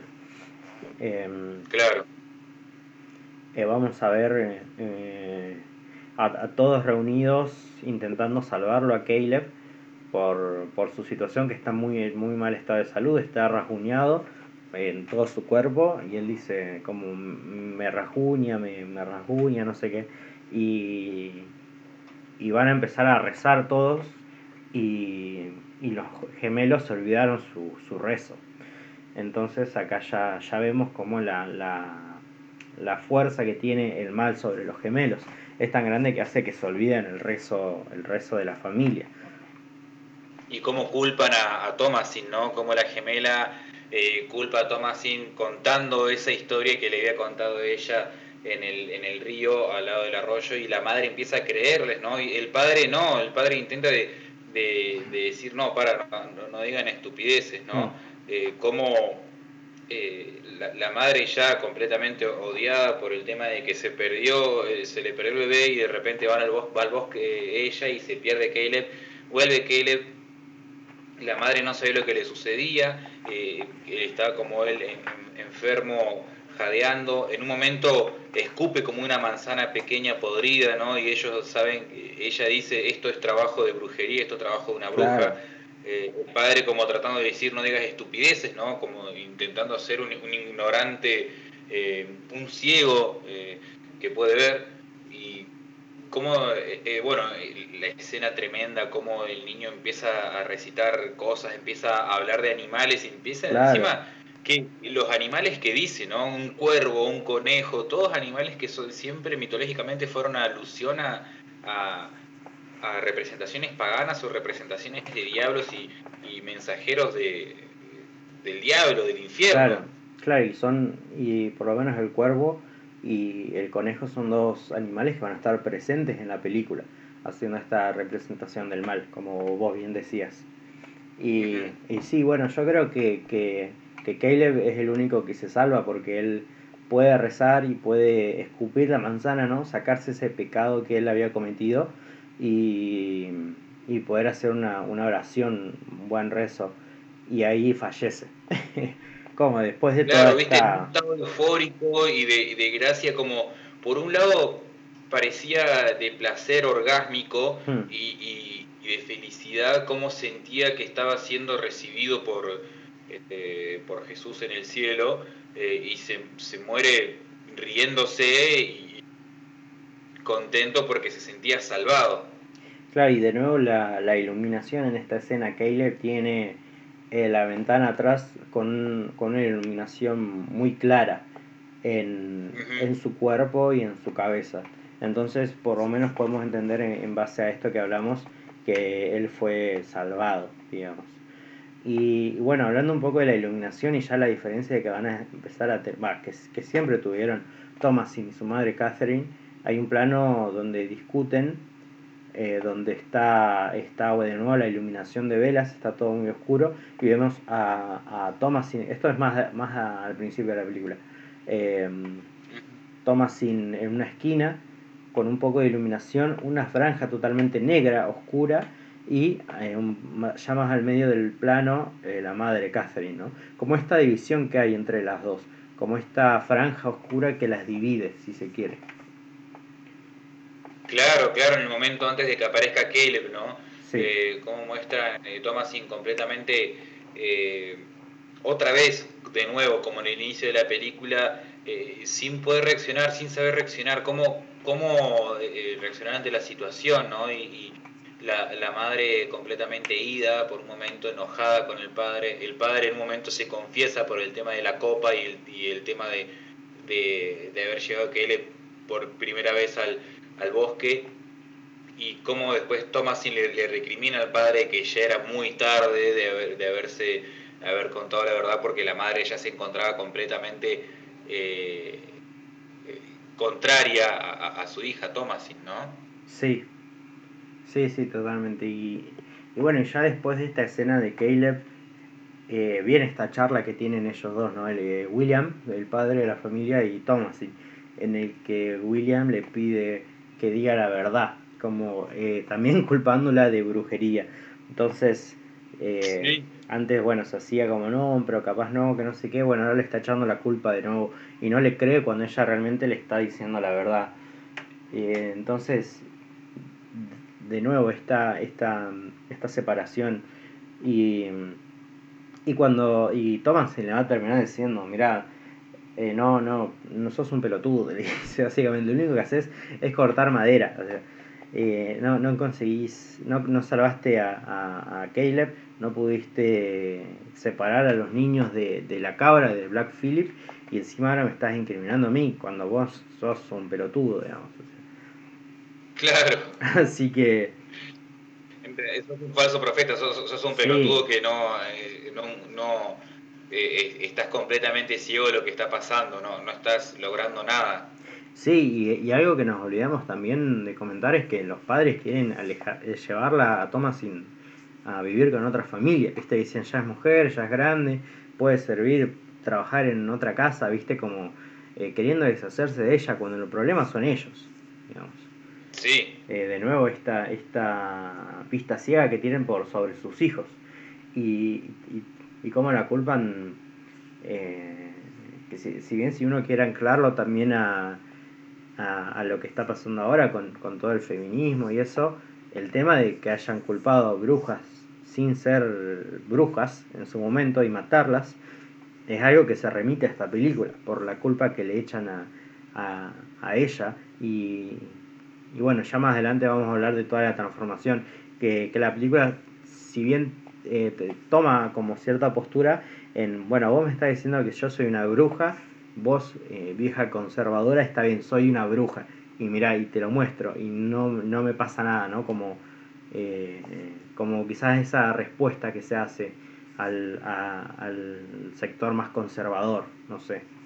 Claro, Claro, ¿no? Y como, bueno, después de, toda esta lucha, de toda esta esta eh, confrontación que tiene Thomasin con el padre, eh, e, ella convence, lo convence en un cierto punto al, padre que se siente ya perdido, no sabe quién creerle, se, encuentra rodeado de mentirosos y, y, eh, de gente que está corrompiendo su, su, santidad que él había creado en esa burbuja de familia y encierra a los gemelos y a Thomasin dentro del corral con las cabras, mm. con el con Black Phillip. Sí, Toman esa, esa decisión. Y, y, Thomasin completamente asustada diciéndole por favor no me encierres con ellos, no me encierres con ellos, porque ella se encontraba completamente convencida porque era la única que realmente estaba viendo lo que eh, lo que estaba sucediendo, lo que sucedía ¿no? con los gemelos y Black Phillip, ¿no? todo lo que decían los gemelos de que eran les hablaba Black Phillip a ellos y, tenían todas estas, eh, estas ideas y estas historias en la cabeza. Sí, sí, incluso no la estupidez del padre decir, de encerrarlos con Black Phillip y, y Thomas le dice, no me encierres con ellos ni con Black Phillip, que es el diablo, es un demonio. Y el padre le contesta, no, no, si fuera un demonio yo me hubiese dado cuenta. Y sos un pelotudo, porque es un demonio y no te estás dando cuenta de esto. Sí. Y, y después hay un, hay un plano que, que me parece que, que, también habla de la naturaleza, que es este plano con los padres eh, cavando la tumba de, de, Caleb y todos los árboles atrás, digamos. Eh, los árboles totalmente enormes, ellos pequeños comparados a los árboles, y están quedando chicos en contra de la naturaleza, en contra del pecado. Y también ya la iluminación, bueno, lo que hablamos siempre, ya es todo más oscuro y... Claro, prácticamente era iluminación de la luna eso. Sí, y después, eh, bueno, en esta escena donde ellos están encerrados aparece la bruja en, con ellos. Claro. Eh, digamos, sacándole, chupándole una, una tetilla a la, a la cabra blanca, que es la contraparte de la cabra negra, digamos y, sacándole, sacándole quizás esa pureza, ¿no? Eh, haciéndola sangrar, porque la hace sangrar también eh, esta bruja. Y, y, los niños le dicen, viste, como Flora. Y, digamos, el nombre de la, de la bruja, por lo menos yo interpreté que, la, que a, la bruja que es Flora. Y, y si vamos como al libro de primer grado de biología, está la flora y la fauna. Y en ese, en ese, en ese, en ese, en ese encierro está la flora, de la bruja que, y la fauna, es el Black Phillip, ¿no? Claro, ¿no? Y te, te, muestran esa, esas contrapartes y cómo eh, eh, escuchan, eh, primero escuchan cómo se, la, bruja baja del cielo porque cae al techo del corral ese y de repente aparece ahí tomando de, de los pezones de, de esta cabra, ¿no? sacándole la pureza. Eh, la muestra a la bruja siempre desnuda, ¿no? esa representación de mujeres desnudas en el bosque, avanzando alrededor del fuego. Y como al otro día eh, el padre, eh, no, me estoy saltando una parte muy importante, ¿no? Después de eso muestran como en un, sueño de la madre de Catherine que se encuentra con Caleb y Samuel. Caleb sentado en un rincón del, de, de, la cabaña eh, con, Samuel en sus brazos y ella completamente feliz y complacida de, de, verlos, ¿no? Verlos nuevamente, que él le dice, ¿te gustaría que te vengamos a visitar? Sí, me encantaría, dice ella. Y él, eh, Caleb le dice, traje un libro para que me lo leas. Eh, Catherine le responde, aguarda un minuto que Samuel tiene, tiene hambre. Y cuando mm. lo va a amamantar, de repente muestra una escena de ella riéndose y un cuervo comiéndole el pezón, arrancándoselo, ¿no? Eh, Gran escena. Este bastante raro como mostrando la oscuridad ya y, que invadió la, cabeza de Catherine. Sí. Eh, bueno, muestran a la mañana siguiente cómo se levanta el padre en silencio sin tratar de despertar a la madre de Catherine y muestran a ella que tiene en sus ropas tiene sangre de ese lado de, de la teta donde había sido mordida por el, por el cuervo, ¿viste? Como si realmente hubiese pasado, que el sueño eh, traspasó los niveles y llegó a la realidad físicamente. Sí, Sí, y si bien uno puede hacer cierta relación con, con el destino de Samuel, digamos, eh, Samuel se convierte en un cuervo en, esa, en este sueño que ella tiene.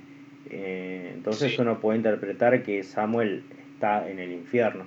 Como dijo Caleb antes, el, el cuervo es, es el demonio, digamos, representa a ese demonio que, que está succionando la, la pureza de, de, Catherine, que en realidad no es, no es, ninguna mujer pura, pero le está sacando el último grado de pureza que ella tiene con, con su familia. Incluso después de la muerte de Caleb, eh, William le, le, confiesa su, su pecado de, va, sí, su pecado porque le miente de haberle mentido por la copa de plata.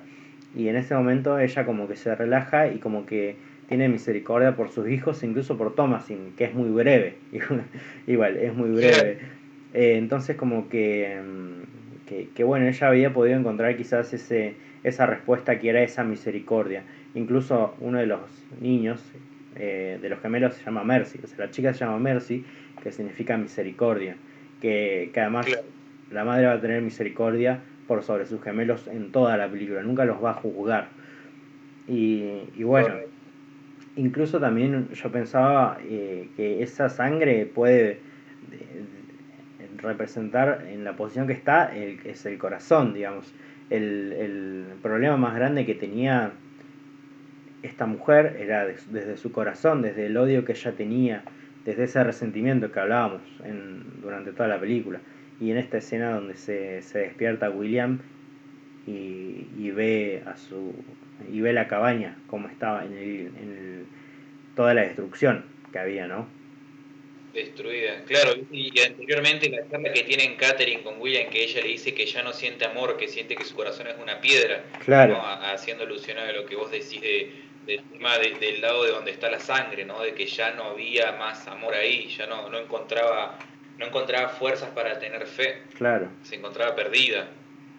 Sí, Sí, sí, totalmente. Y, y bueno, ya llegando a, a, esta escena donde William se despierta y ve la cabaña donde habían cerrado a sus hijos con Black Phillip destruida y con las dos cabras destripadas y sin los gemelos. Los gemelos no, no aparecen, no están.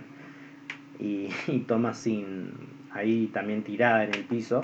William lo primero que hace es echarle la culpa a, a, a Thomasin. Y, claro y en ese momento él recibe un, un, cuernazo por parte de Black Phillip que te agarra desprevenido.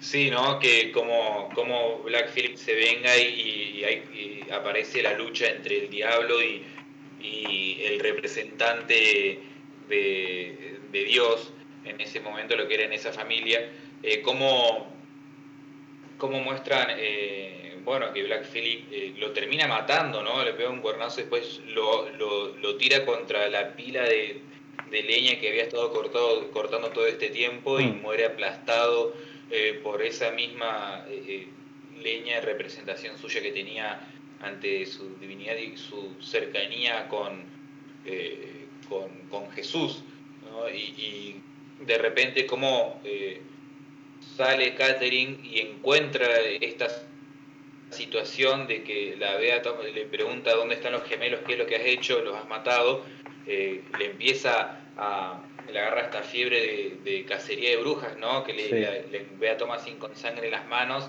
y le empieza a atacar eh, y a recriminar y eh, por la cuestión esta de que ya se, que estaba completamente convencida de que Thomasin era, era la bruja que había traído todo este mal a, a su su familia, ¿no? Cómo la culpa también de la muerte del padre, eh, cómo eh, la culpa de, de, la muerte de todos sus hijos, eh, y, y, le empieza a atacar y, y Thomas en una desesperación de, de, de defensa agarra un, una cuchilla que me parece que era como una cuchilla para destilar sí. ovejas eh, y la, la corta en la cabeza a la madre eh, la, la, madre sorprendida de lo que acaba de suceder, eh, como que tiene un momento de, de intentar entender la situación, eh, pero no vuelve en sí, sino que vuelve a arremeter contra Thomasin hasta que Thomasin decide eh, acabarla, por así hmm. decirlo, ¿no? Termina claro. matando a su madre.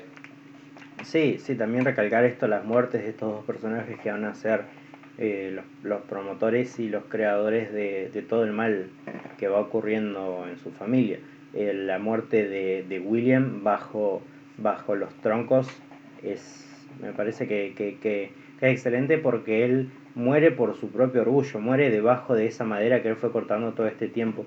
Y podría ser una, la relación con, Jesús, que murió eh, en la cruz de madera, pero Jesús murió colgado y, y, William murió debajo de estos troncos.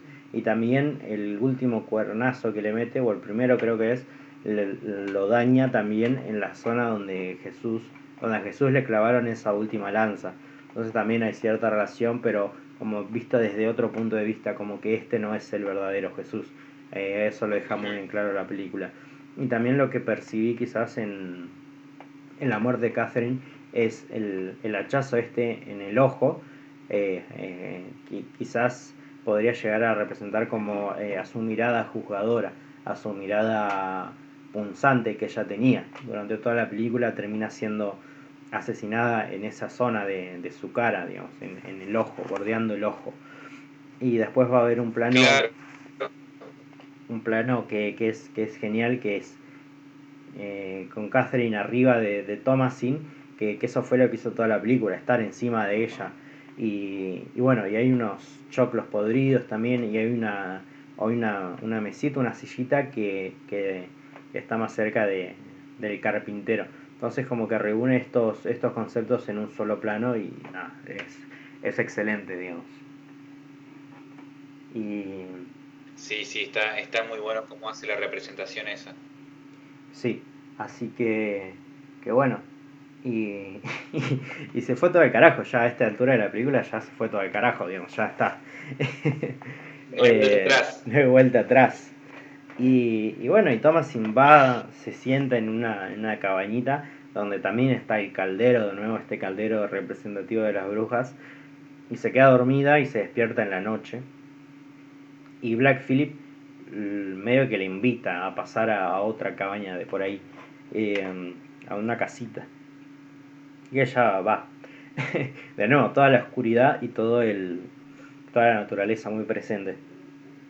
Y... Siempre mostrando el bosque de fondo, o sea, siempre está presente el bosque de fondo y ya al punto de que llega hasta la, hasta la cima. No ves, no ves cielo, ves solamente bosque de fondo y ellos ahí, ¿no? Y cómo entre esta casuche que parecía como otro, otro granero chiquito eh, y ella eh, entra y se sienta enfrente de él y le dice que, le hable como, como le hablaba a los gemelos, que quería escuchar su voz como los gemelos le escuchaban, ¿no? Y es una muy buena escena esa, ¿no? Sí. como llegándote a, al, crescendo total de, de, la situación, de su transformación de ella. Sí, sí, sí, esta escena, bueno, remite a la escena del principio donde ella está orando eh, pero todo lo contrario, ¿no? La luz, la iluminación, em, que es lo, más representativo, donde mira ella, porque en el primer, la, primera escena ella mira hacia arriba, ahora está mirando hacia abajo, bueno, todo está, este, es, muy simétrica la película en ese sentido, como que hay muchas simetrías que se pueden encontrar y que hemos hablado durante todo este, este episodio. Y, y en un momento ella cuando habla con su padre, con William, le dice como el diablo susurra y en esta escena es como que el diablo está susurrando al oído. Es como una, una SMR de, del diablo hablándote al oído que es penetrante, digamos, es muy fuerte. Y, y, ella, y en esta escena él le dice, el diablo le dice, bueno, se le presenta en forma humana a Black Philip como forma de diablo, le dice como querés vivir deliciosamente, querés que querés viajar por el mundo, etcétera, que es que es bueno esta búsqueda del pecado, digamos y, ella va a aceptar, digamos, se va a rendir ante esa, ante esa situación y ella le pregunta, ¿qué quieres de mí? Y el diablo le contesta como, sácate, sácate las vestimentas.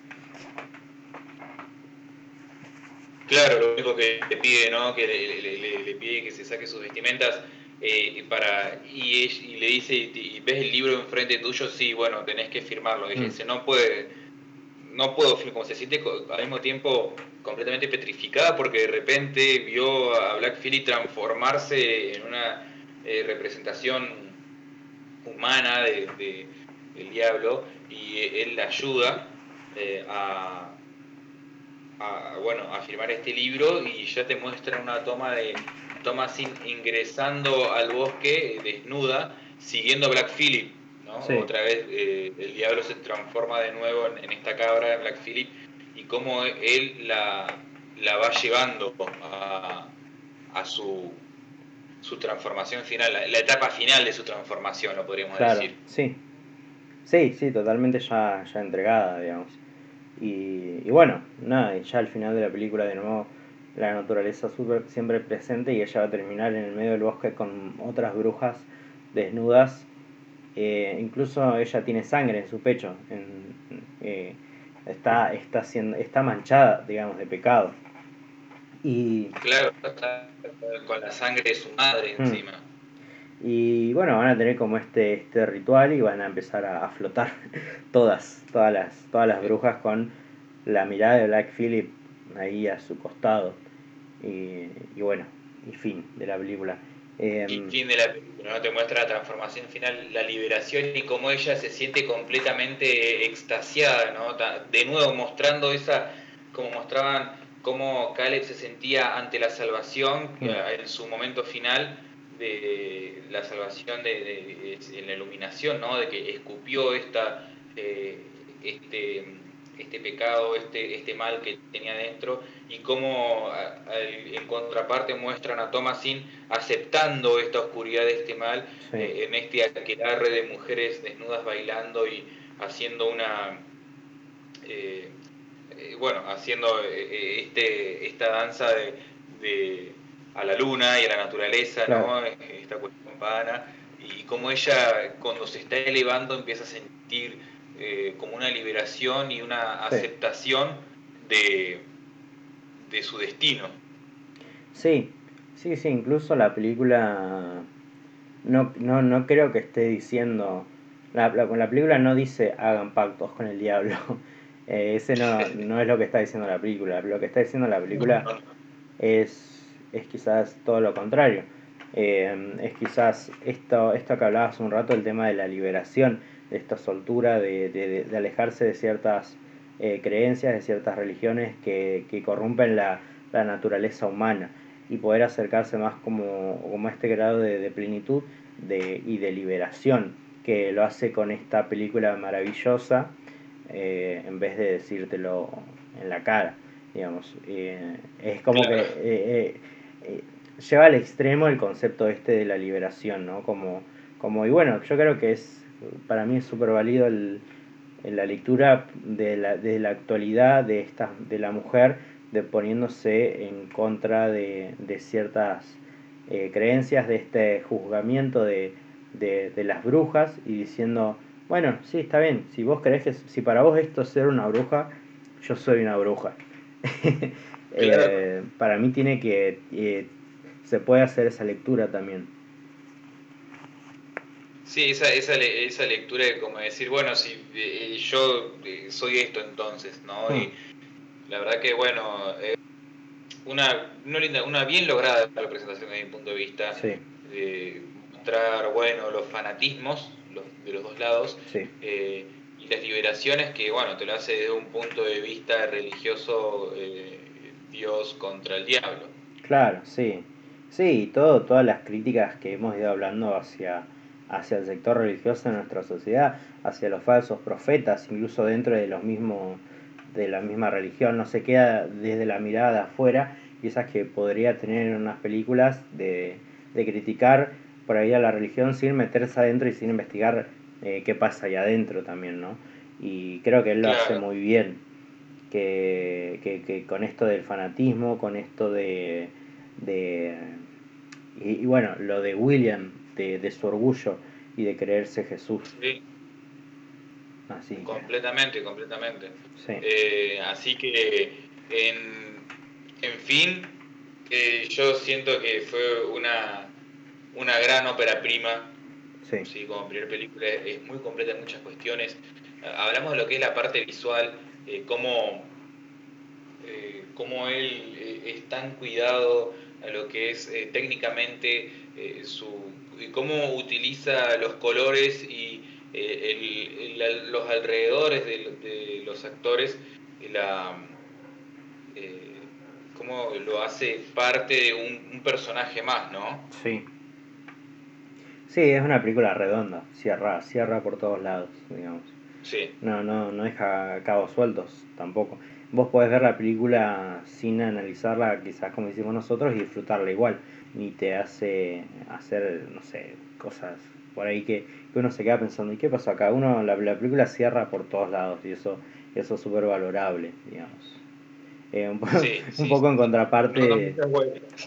sí, un poco en, contraparte de lo que me pasó con la, última película de Kaufman, que es si no entendés lo que pasa, te quedas afuera de la película, digamos. Y esta película vos la puedes ver quizás sin ese eh, nivel de análisis.